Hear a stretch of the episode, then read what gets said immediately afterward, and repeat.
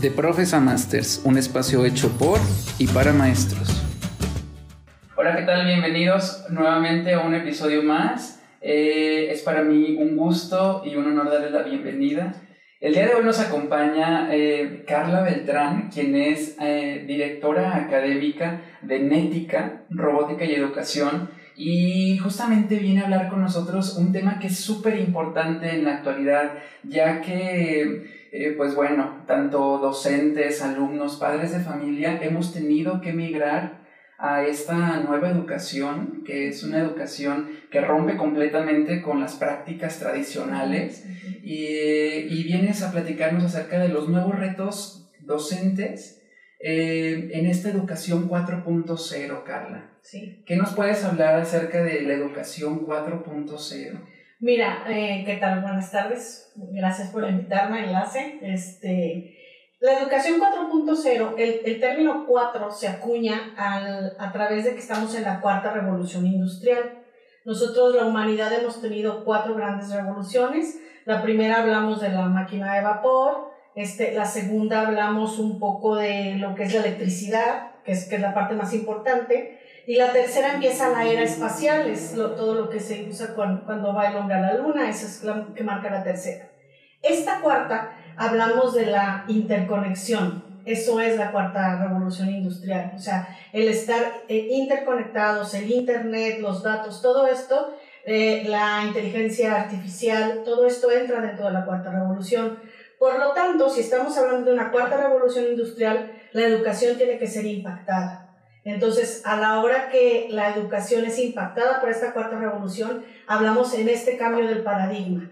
¿Cuál es el paradigma? La escuela tradicional, como la conocemos, tiene que cambiar y tiene que empezar a ofrecer lo que esta cuarta revolución nos está exigiendo como, como sociedad. ¿Y cuáles serían en esta realidad, Carla, los nuevos retos a los que se presentan los docentes? Fíjate que el principal reto del docente, eh, en, mi experiencia, porque yo he tenido oportunidad de capacitar a muchísimos maestros, es sobre todo perderle el miedo. Muchos maestros eh, hasta se ven enojados a la hora de, tener que afrontar estos retos, pero no es enojo, es miedo, es miedo a algo que no conoces. Nosotros estamos acostumbrados como maestros a dar clases de una X manera eh, buena, mala, tradicional, religiosa, como tú quieras, pero estamos acostumbrados a una cierta manera. Y yo hablaba mucho en este cambio de paradigma, de cambiar la educación tradicional por una educación 4.0, en donde definitivamente tenemos que tener un encuentro con la tecnología. Entonces muchos de los maestros no contamos con las herramientas para trabajar en este nuevo, en este nuevo paradigma, ¿no? Entonces, eh, yo hablaba mucho todavía en enero que yo empecé a dar un curso de que no, esto es para el futuro y para que ustedes, este, los muchachos, tengan un futuro diferente. Ya llegó el futuro, lo estamos viviendo ahorita, ¿no? Y entonces, las habilidades que teníamos un poco dormidas o, totalmente nulas, pues las tenemos que este, explorar, ¿no? Entonces, yo creo que uno de los retos principal del maestro es quitar ese miedo el maestro que se quita el miedo y que está dispuesto a, a, ir más allá es el maestro que toma estos cambios como con otra, otra dinámica y otra visión. Y ahora ya necesarios, ya no solamente como algo innovador, sino porque se necesita. Sí, no es porque tú quieras este, como que ser el maestro más, este, eh, ¿cómo se dice?, más avanzado en las TICs, sino porque las TICs es la que nos ayudó a terminar el ciclo escolar pasado y lo que nos está ayudando a empezar este nuevo ciclo escolar. Entonces ya no nada más es cosa como de, de, de, yo puedo, yo sé, no, es necesario. O sea, ahora el maestro se tiene que enfrentar a un reto diferente y lo tiene que hacer ya. ¿Qué ventajas hay, Carla, de, de implementar esta educación, eh, de, ir, de, de, ir más allá? Fíjate que las, yo creo que la ventaja principal es lo que le podemos ofrecer a nuestros alumnos. Nuestros alumnos viven en una era diferente a la que nosotros hemos crecido, por, por lo menos yo. Eh, nuestros alumnos ya son nativos digitales. Ellos ya nacieron con, con esta tranquilidad de moverle a un aparato. Y a muchos de los maestros no lo somos. De hecho, yo tengo, he tenido alumnos jóvenes, maestros jóvenes, que les cuesta mucho trabajo todavía moverle a las computadoras y todo esto. Entonces yo creo que la principal ventaja para, es para nuestros alumnos, que al fin y al cabo es para lo que nosotros trabajamos y nos preparamos para poder dar una clase, ¿no? Entonces, los principales beneficiarios en este aspecto son nuestros alumnos. ¿Por qué? Porque podemos hablar de igual con ellos sobre plataformas este, académicas, sobre softwares. Hay muchas cosas que nosotros desconocemos que ellos ya conocen. Entonces, yo pienso que la labor del docente es, va a ser mucho más sencilla en este, en este aspecto y también para ellos va a ser mucho más divertido poder trabajar con, con estos nuevos avances. Pues. ¿Qué características o qué caracteriza este, este, este tipo de educación? La digitalización. Es un hecho. O sea, lo que, lo que caracteriza esta educación 4.0 es el, el entrar al mundo digital, el trabajar en este mundo digital, tomar las herramientas que este mundo digital te ofrece y poderlas poner al servicio de tus alumnos y de ti mismo.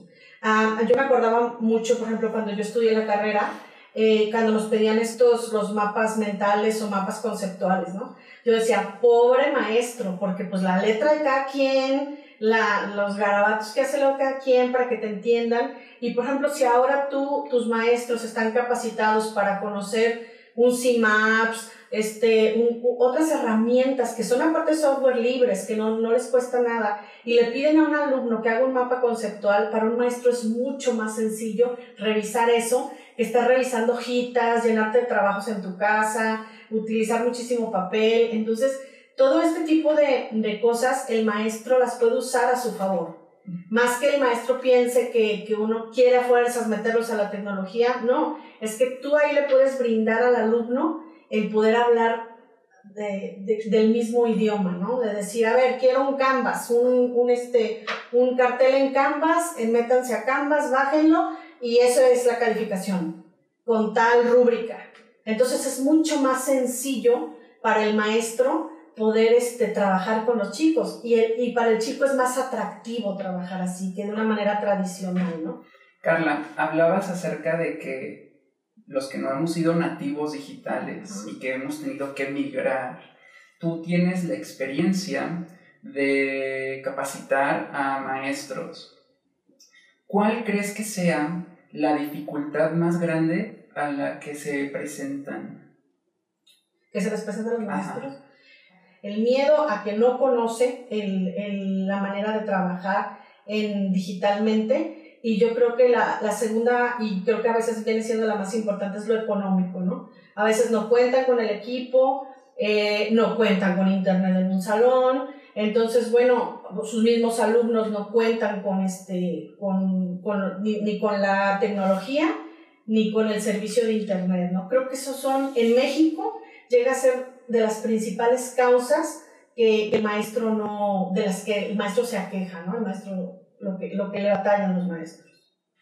Muchos de estos paradigmas y de los miedos que tienen los profesores de incluir nuevas prácticas educativas em, es también, y te lo pregunto porque es una pregunta que se genera ¿no? en la educación, ¿los alumnos de verdad aprenden bajo esta metodología de enseñanza, ¿nos puedes platicar de las experiencias que has tenido? Fíjate que sí, yo, a mí me, como hablaba, les digo yo, no es algo que yo me acabo de inventar o que yo dije, ay, no, sí es bonito que los niños este, aprendan trabajando, ¿no? O sea, María Montessori, este, Ausbel, eh, Vygotsky, Piaget, o sea, todos hablaban de este movimiento dinámico para que el niño aprenda, ¿no? El, el propio constructivismo de Piaget te habla de eso, ¿no? Entonces, el, es retomar esas, esas, este, esas pedagogías que, que hablan de este, de este despertar del alumno, que te digo, no es algo nuevo,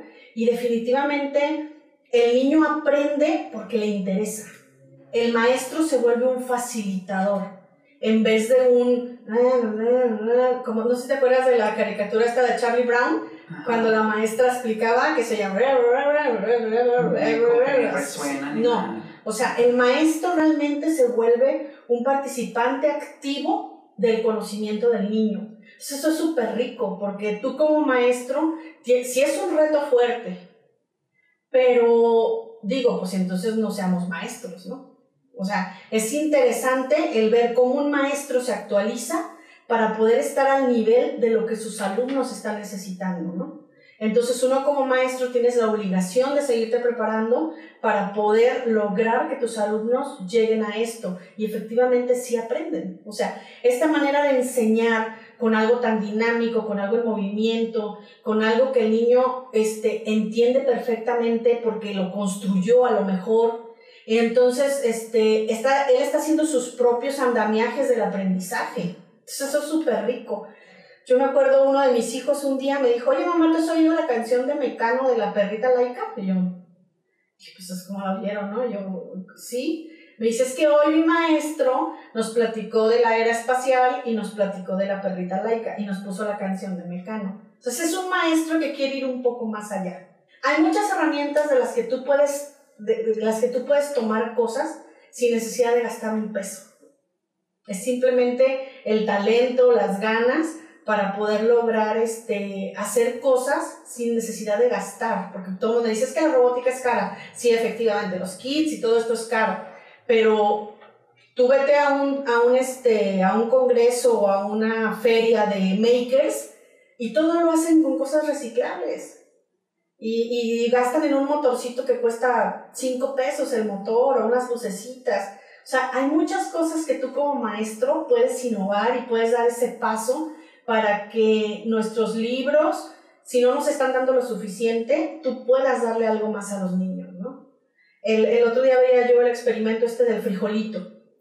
¿Cuántos hicimos ese experimento? Me tocó a mí, me tocó a mi mamá, le tocó a mis hijos y lo siguen haciendo el experimento del frijolito. El niño ya sabe qué va a pasar. ¿Por qué no pensar otro experimento donde él se pregunte, haga sus anotaciones, o sea, hacer algo diferente al frijolito en el algodón. O sea, nos hemos, nos hemos de repente como, como aletargado en una manera de educar y, y sí necesitamos como despertar, ¿no? Como maestros tenemos ese compromiso porque somos maestros Sí, y no deja de existir ese miedo, ¿no? Que, si no hago ese experimento a lo mejor no van a aprender. ¿Por qué? Porque generacionalmente lo han estado aprendiendo de esa manera. Claro. Pero el mundo ya no es igual, ¿no? Carla, enlace, porque eres egresada sí, de orgullosamente. Sí. Em, ¿Cómo favoreció en ti em, e, e, el hecho de que tú puedas seguir o sea, con esa bandera firme de apostarle a este tipo de educación. Enlace, ¿qué herramientas te dio para seguir en este camino? Fíjate que como profesionista, pues me ha dado muchísimas cosas, ¿no? Muchísimas. Ahorita este, te, las, te las nombro, pero lo que más a mí me ha dejado enlace es en la parte emocional que al fin y al cabo eso es con lo que trabajas todos los días, ¿no? Y eso es lo que te permite ser funcional y ser este, buen profesionista, o sea, de nada sirve ser muy listo si, si emocionalmente no, no rindes, ¿no? Entonces, para mí, la parte que yo trabajé en la maestría aquí en Enlace del poder, el trabajo colaborativo, el, este, el aprender a manejar mis emociones, las frustraciones, todo esto es lo que a mí me permite el no frustrarme con los maestros, el, el, no engancharme. ¿Por qué? Porque hay muchos maestros que les cuesta mucho trabajo.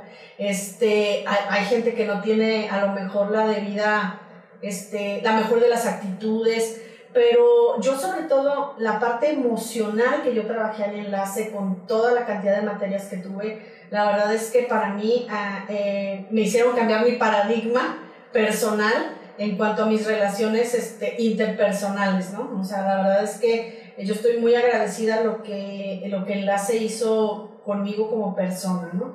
Y como profesionista, bueno, pues me dio muchas herramientas este, muy útiles en cuanto a también las, las cuestiones de la tecnología, muchas cosas las aprendí aquí, este, todo lo que es el, el trabajo colaborativo, la metacognición, o sea, todo, todo lo que es el, el, el, el trabajo este, personal y interpersonal, este, yo estoy muy agradecida con él.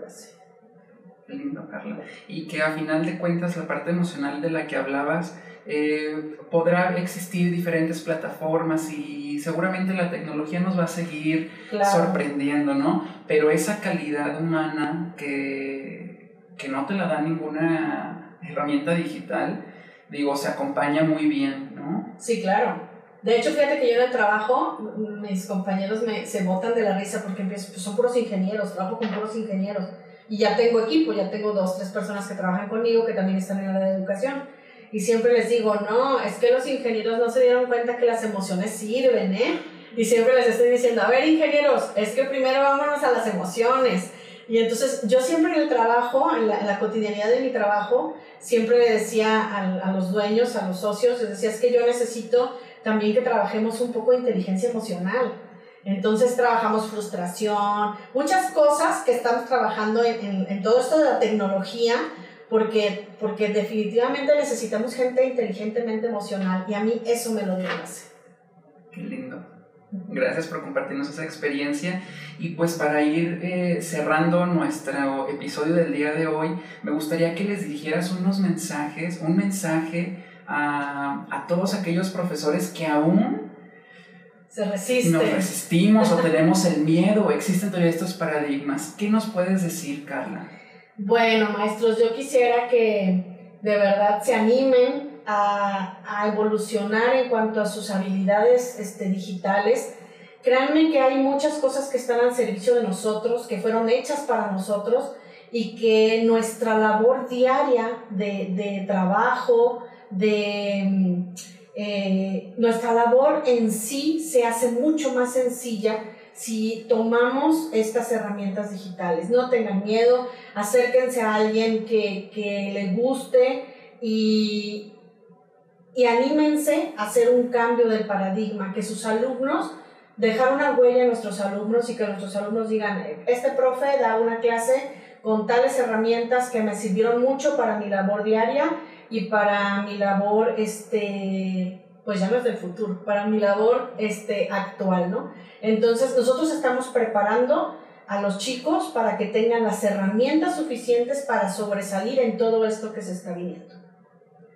Pues muchísimas gracias, agradecemos a, a Carla Beltrán que estuvo esta, eh, en este episodio con nosotros y, y, pues bueno, ya lo decía ella, ahora es una necesidad, ya no es el innovar, es atender a una necesidad bajo cualquier condición sin esperar a que nos vuelva a llegar otra pandemia, ¿verdad? Exacto, estar preparados ya.